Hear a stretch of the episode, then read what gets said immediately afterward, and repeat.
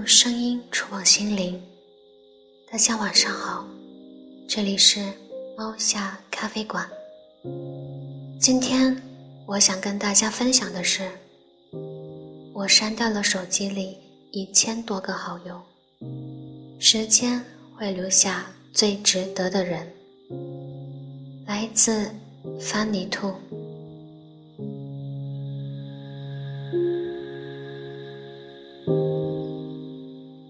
昨天我在后台发了一段很丧的文字，关于我的孤独时刻。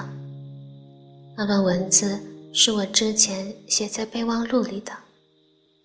有天深夜，突然身体不舒服，趴在浴室地上一直吐，以至于重新躺回床上时，竟然想：会不会大晚上独自在家？就这样猝死过去，听起来很荒谬矫情，可就在那一刻，有着深深的绝望和无力感。我们在很多时候有着超乎想象的韧性和坚强，也会在那么几个瞬间脆弱到溃不成军。凌晨两点的夜里。周围异常安静，我拿着手机想拨打幺二零，怕扰民。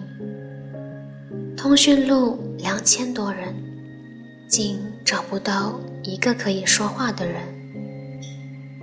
朋友圈似乎一如既往的热闹，一部分人属于熬夜界的常客，不是发着生活感悟，就是分享着丧歌。另一部分是蹦迪界的玩咖，每天夜幕降临，他们才会现身。一堆人在昏暗的灯光里不停地甩手摇头，隔着屏幕都能让灯光闪瞎眼，被 DJ 打碟的歌震聋欲耳。明明处在一个时区，存活在彼此通讯录里，却让你觉得。喧嚣热闹是别人的，与自己这样的看客无关。无论深夜是怎样属性的人，都有一个共性：一个人孤独，一群人孤独的狂欢。最重要的是，这些人都不熟悉，有些连备注都没有。更谈不上谈心，甚至求助。后来，在悉尼的一个同学突然给我发消息，才让那晚的我好受了很多。虽然上面讲了一件自己孤独时刻的小事，但有过类似我这种感受的人很多。社交方式越来越多元化。获取对方通讯的形式越来越便捷。上一次给特别好的一个朋友打电话，还是对方打给我的。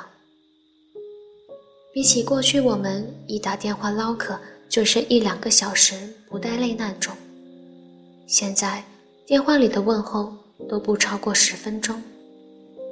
大家都有自己的事要做，没有太多空闲时间交谈。再知好久没见面，太多的话竟不知从何处开始说起。过去对于有着社交恐惧的人定义是内向、不合群、朋友圈窄、不擅长社交。他们主观想去融入一个正常的社交圈，愿意并期待。反观。现如今，社交恐惧成了每个人或多或少都会有的常态。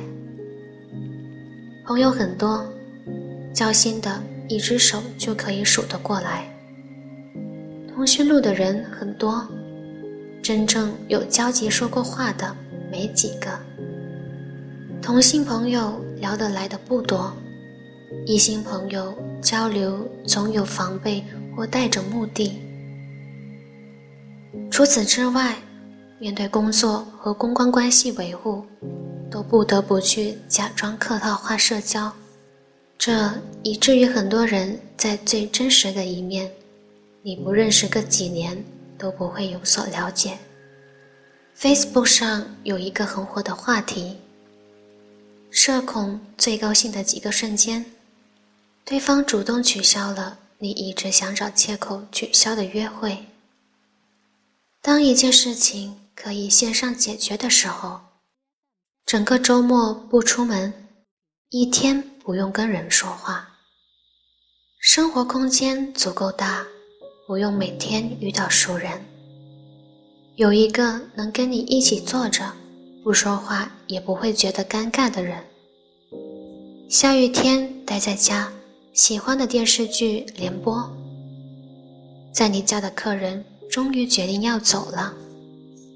遇到熟人，掉头走另外一条路。每次可以避免打电话的时候，都很高兴。这些就是当下大家时常会有的常态。自己的情绪都很难照顾好，被生活推搡着向前走的同时，还要照顾别人的情绪，很难。原本社交和孤独应该是一个负相关，社交到位的情况下，孤独感会被削弱。可偏偏现如今大环境下，社交的圈子越广，孤独感会加深。维系的不好，连原本的关系都会土崩瓦解，渐行渐远。说到底，我们越来越懒。都逐步进入了浅社交化。谈到朋友圈子，总会以数量来判断人脉关系。只要有联系方式，就会称之为好友，认为说不定哪天对方就会派上用场。连恋爱和感情都懒得重新开始，按照流程走一遍，更不要说。泛社交所交到的朋友。前几天看了一个视频，是一个对于手机里通讯录好友人数和实际好友人数的测试实验和研究。没想到看到最后，几个大老爷们竟扎了我的心。人的一生会认识大约两万七千人左右。采访之前。